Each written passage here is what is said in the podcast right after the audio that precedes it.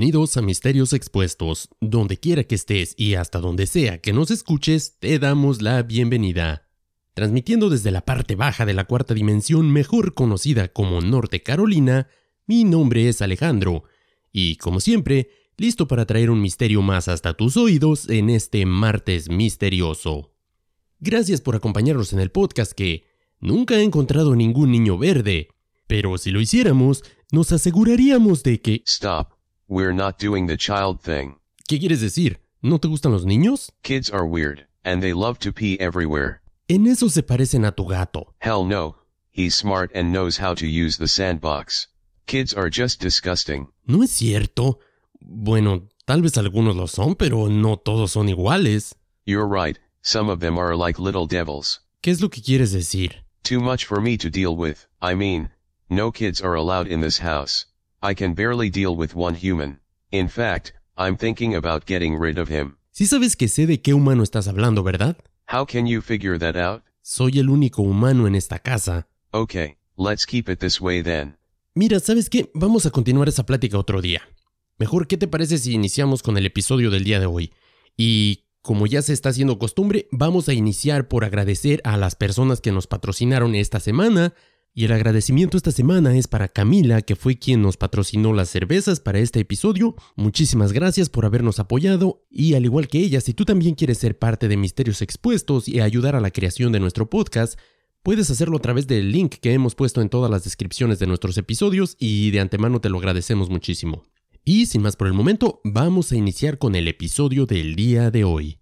Desde el siglo XII nos llega una leyenda que hasta nuestros días se ha mantenido como uno de los más grandes misterios, vistiendo ropas extrañas y hablando un idioma que nadie podía comprender, sin olvidarnos del color extraño de su piel, pero sobre todo de la maravillosa historia de dónde habrían venido. Hoy hablaremos de los niños verdes de Woolpit. Comencemos.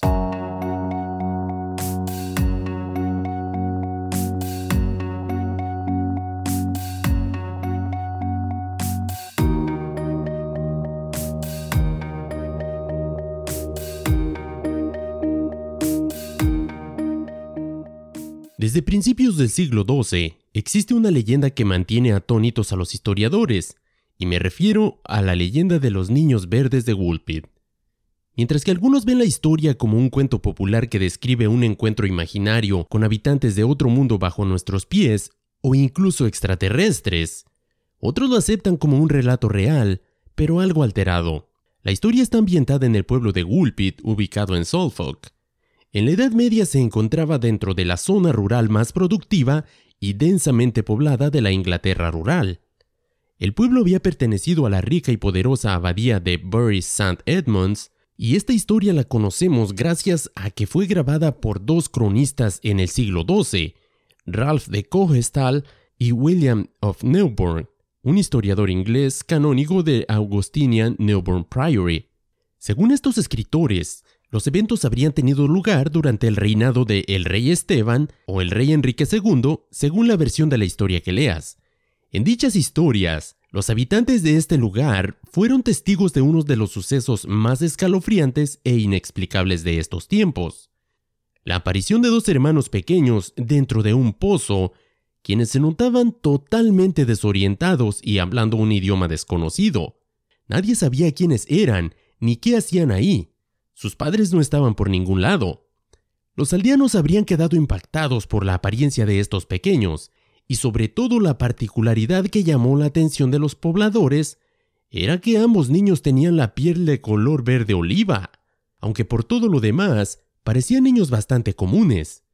Según el relato de los niños verdes, los segadores encontraron a un niño y a su hermana mientras trabajaban en sus campos en la época de la cosecha, cerca de algunas zanjas que habían sido excavadas para atrapar los lobos en St. Mary's of Woolpits.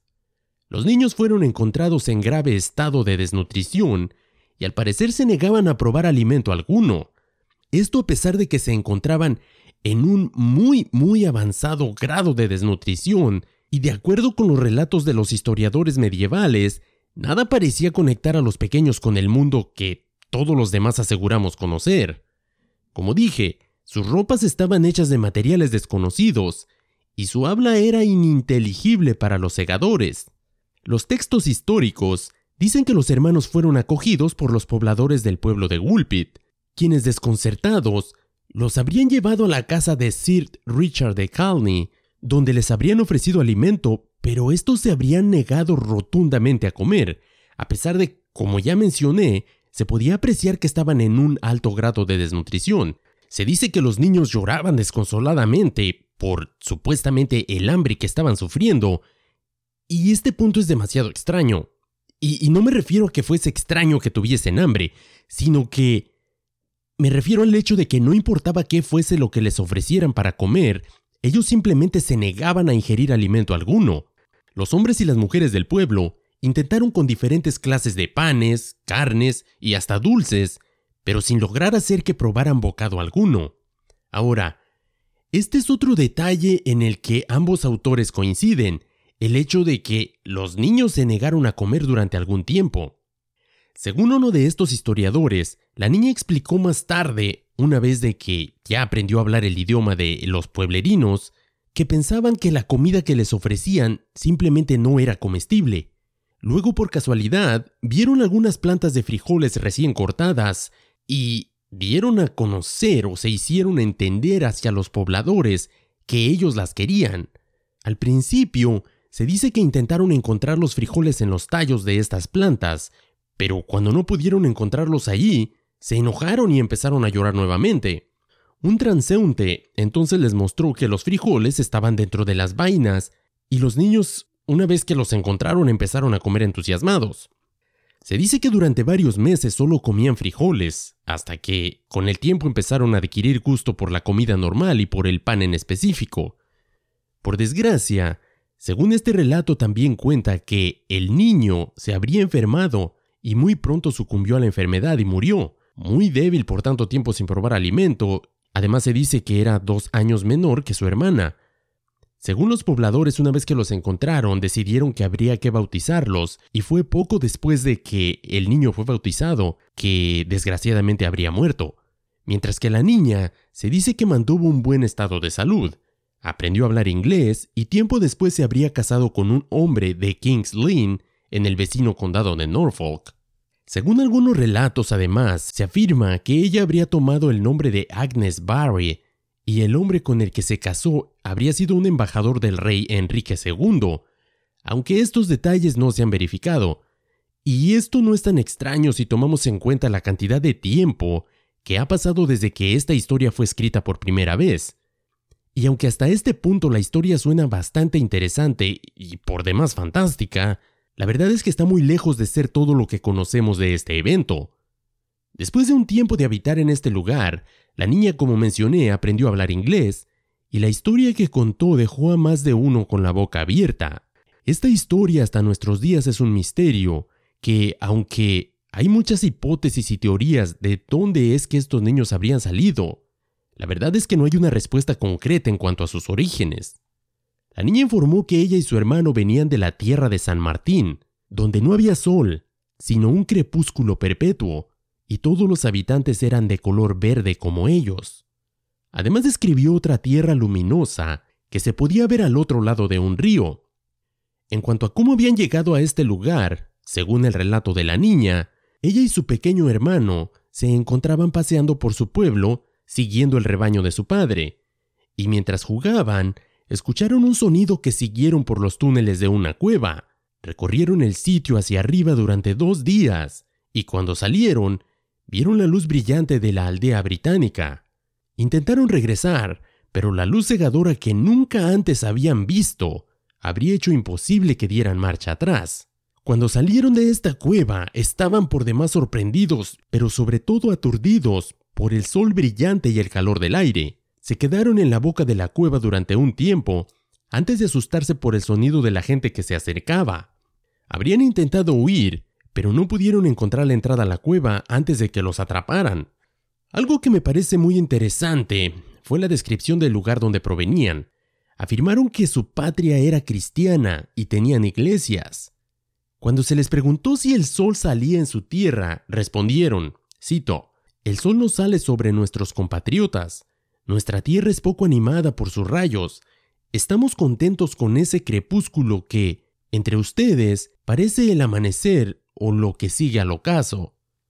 Mientras que algunos ven la historia como un cuento popular que describe un encuentro imaginario con habitantes del otro mundo, tal vez de otro mundo justo bajo nuestros pies, o incluso extraterrestres. Otros los aceptan simplemente como un relato real, pero un poco alterado, de un evento histórico que merece mucho más investigación. Investigación que por supuesto fue un buen reto para quienes nos encanta excavar en los rincones de la red. ¿A qué nos llevó esta investigación? Bueno, vamos primero a un pequeño corte y cuando regresemos vamos a exponer muchas de estas teorías en cuanto a de dónde habrían venido estas pequeñas personas y sobre todo vamos a exponer también un caso que pudimos encontrar mientras investigábamos este episodio y me refiero a un caso sucedido aquí mismo en los Estados Unidos. Un caso que no es tan viejo como el de los niños de Woolpit, pero que también envuelve a unas personas de un color bastante singular. No te vayas, regreso en un minuto.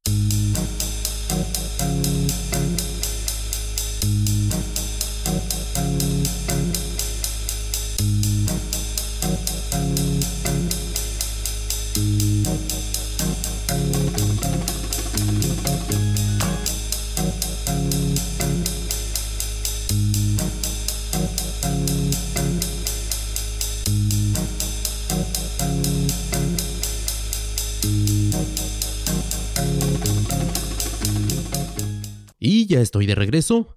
Como mencionaba antes del corte, a lo largo de los siglos se han presentado muchas teorías para explicar este extraño relato, y vamos a exponer algunas de ellas a continuación. Algunos médicos creen que ambos niños podrían haber sufrido de clorosis, o lo que es más comúnmente conocida como la enfermedad verde, una afección extraña causada por la enzima que daba una tonalidad verdosa a su piel. Sin embargo, otros expertos creen que la clorosis nunca llega a tomar ese color verde tan intenso como el que tenían estos jóvenes, sino que se trata de pigmentaciones menores.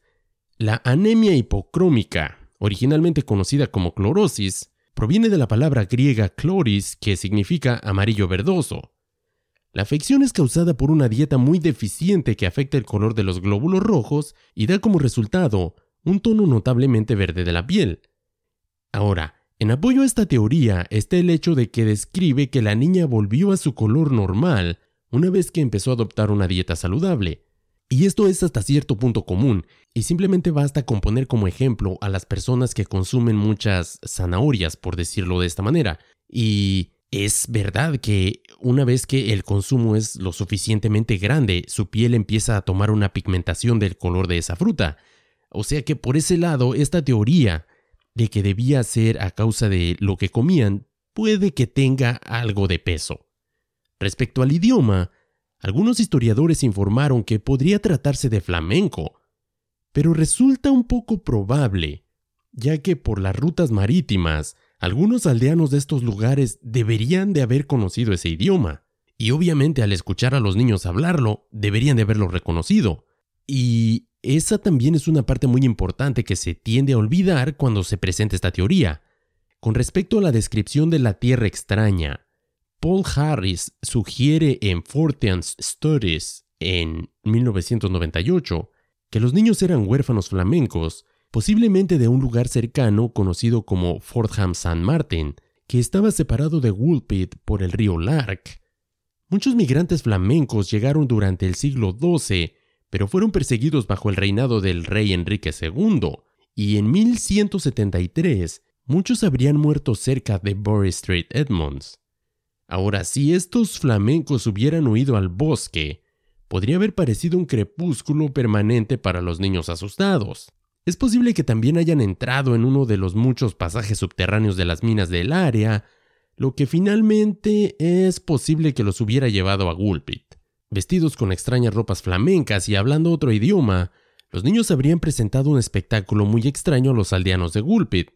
Pero esta teoría podríamos refutarla con lo mismo que acabamos de presentar hace un momento, que debido a que estos lugares había tantas conexiones marítimas en cuanto a comercio, era ilógico que las personas de este lugar no conocieran el idioma flamenco o que no conocieran a estas personas que vivían en esta área.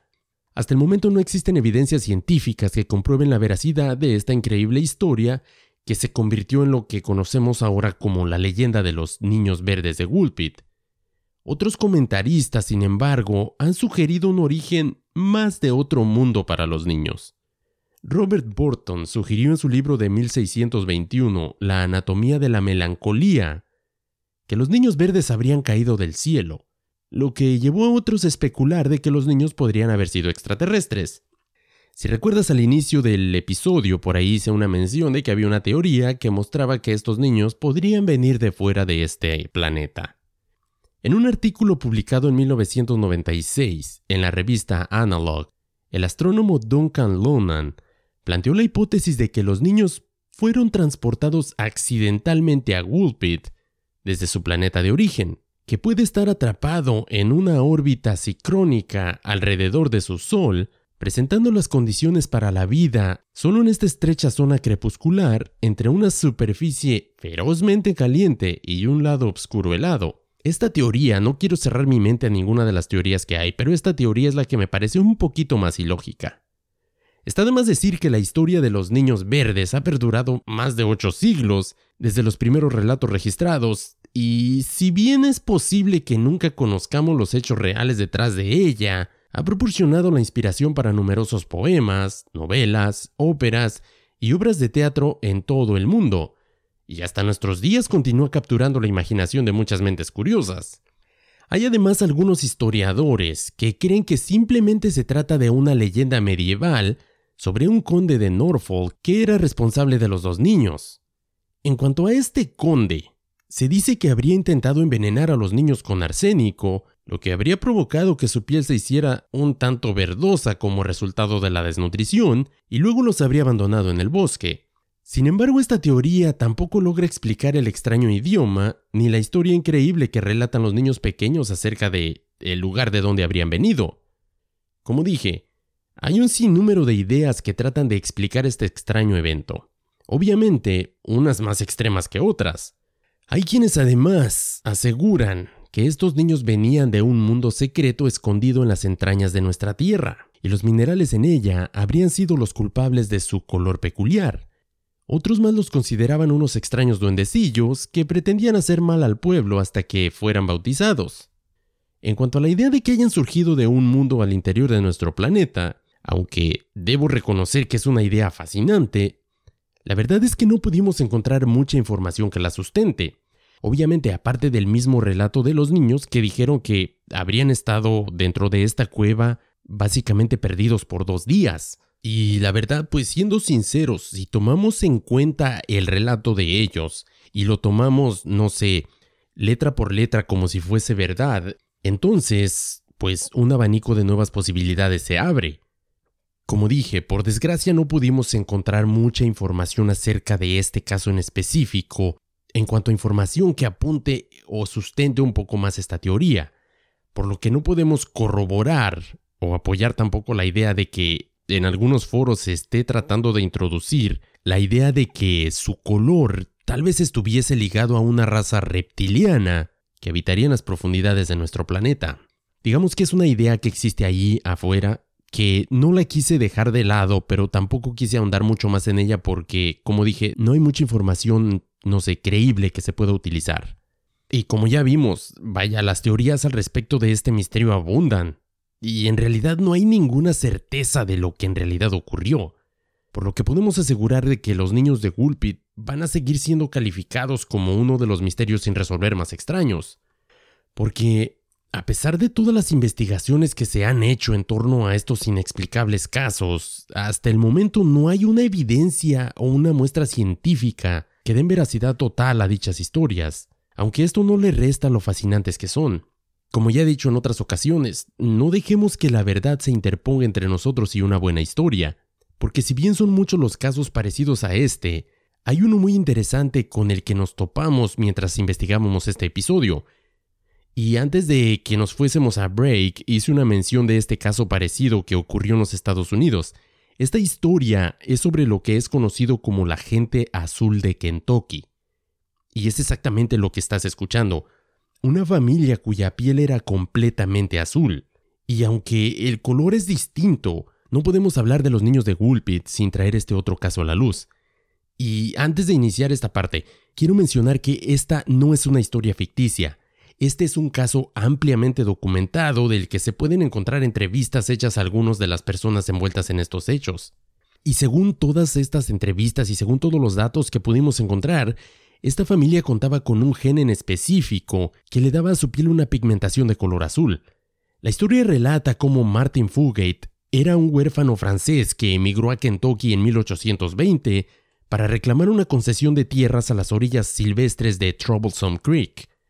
No se menciona el color de su piel en las primeras historias del área, pero la tradición familiar dice que el mismo Martín era azul. Las probabilidades en contra eran incalculables, pero ahora sí que cuando te toca, te toca.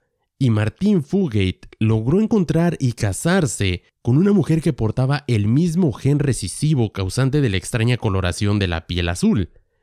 Elizabeth Smith Aparentemente tenía la piel tan pálida como un laurel de montaña que florece cada primavera alrededor de las hondonadas del arroyo. Bastante poético. En fin, Martín y Elizabeth habrían establecido el servicio de limpieza en las orillas de Troublesome y habrían comenzado una familia. De sus siete hijos, se informa que cuatro eran azules. El problema tal vez hubiese terminado ahí, pero al parecer la zona en la que vivían era tan remota que no había más familias cerca, por lo que empezaron a casarse entre ellos, y de esta manera continuando la propagación de este gen deficiente. Tías con sobrinos, primos con primas, son algunas de las uniones que fueron documentadas en este lugar. Y ya sé lo que estás pensando, pero no, no vivían en Monterrey. En fin, el clan siguió multiplicándose. Los Fugates se casaron unos con otros, y a veces se casaban, como ya mencioné, primos con primas, hermanos con hermanas, y se casaron con las personas que vivían más cerca de ellos. Todos vivían aislados del mundo, según cuentan estos relatos, apiñados en cabañas de troncos, arriba y abajo de los huecos, por lo que era natural que un niño se casara con la vecina, incluso si ella tenía el mismo apellido. Cuando se establecieron en este país entonces no había carreteras. Fue muy difícil salir, por lo que tuvieron que, vaya, seguirse reproduciendo entre ellos. El ferrocarril no atravesó el este de Kentucky hasta que se desarrollaron las minas de carbón alrededor del año 1912 y se necesitaron otros 30 o 40 años para trazar carreteras a lo largo de los arroyos locales. Los hijos azules de Martin y Elizabeth Fugate se multiplicaron en ese tanque de aislamiento natural, y a medida que la minería del carbón y los ferrocarriles trajeron avances a Kentucky, los Fugates azules comenzaron a salir de sus comunidades y a casarse con otras personas. La cepa de azul heredado comenzó a desaparecer a medida que el gen recesivo se extendió a familias en las que era muy poco probable que estuviera emparejado con un gen similar. Sin embargo, empezó a haber especulaciones en cuanto a qué era lo que causaba que esta gente adquiriera este color azul una enfermedad cardíaca, un trastorno pulmonar, la posibilidad propuesta por un veterano de que su sangre estaba un poco más cerca de su piel, por muy extraño que parezca, eran, estas eran algunas de las hipótesis que había en esos días, pero la verdad es que nadie lo sabía con certeza de, de por qué estas personas tenían la piel azul. Y los médicos obviamente rara vez visitaban los asentamientos remotos junto al arroyo donde vivía la familia de los Fugates. Esto hasta muy entrada la década de 1950. Después de descartar enfermedades cardíacas y pulmonares, un médico que los examinó sospechó que se trataba de metahemoglobinemia, un trastorno sanguíneo hereditario poco común que resulta en niveles excesivos de metahemoglobina en la sangre.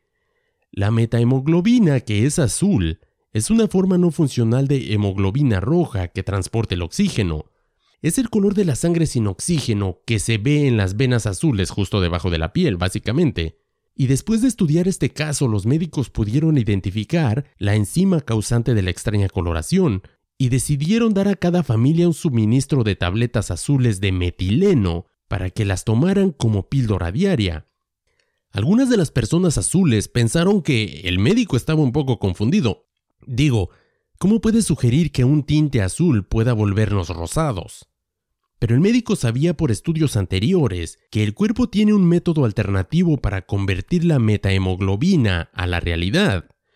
Activarlo requiere agregar a la sangre una sustancia que actúa como un, vaya, donante de electrones, y muchas sustancias hacen esto. Este médico eligió el azul de metileno porque se había utilizado con éxito y con seguridad en otros casos, y porque éste actuaba rápidamente. Los efectos del fármaco son temporales, ya que el azul de metileno normalmente se excreta por la orina, y como era de esperarse, el truco funcionó a la perfección, volviendo su piel a un color rosado más natural. La alegría era tanta que el médico recuerda un día que uno de los montañeses mayores lo arrinconó y le dijo, cito, Puedo ver ese viejo azul saliendo de mi piel cada que voy al baño. Y aunque en este caso la coloración extraña de la piel tiene una explicación 100% científica, tal vez el hecho de que en los días de los niños verdes de Gulpit no se contara con esos conocimientos habría llevado a que esta historia llegara a un nivel de leyenda. Es posible que la coloración de la piel de estos niños no se haya sido causada por el exceso del consumo de algún alimento. Recordemos que les encantaba comer frijoles verdes, y tal vez esa haya sido la causa de su extraña apariencia. Además de que, recordemos que una vez que la niña comenzó a consumir una dieta normal, su color verdoso se dice que habría desaparecido. Como mencioné anteriormente, son muchas las teorías, pero hasta el día de hoy sigue siendo uno de los grandes misterios que siguen sin ser resueltos. Pero sin duda es una historia por demás interesante. ¿Qué opinas? ¿Cuáles son tus teorías? ¿O cuál de las que presenté crees que sea la más concluyente? Porque, como dije, las teorías de este caso van desde una orilla del espectro hasta el otro. ¿Crees que esto haya sido causado simplemente por lo que comieron? O no sé, ¿crees que en realidad hayan venido desde la tierra hueca? ¿Te inclinas por esa teoría? Para ser honesto y para ser sincero, no sé, me inclino más acerca de esas dos. ¿O simplemente estos niños fueron, no sé, secuestrados por el duque?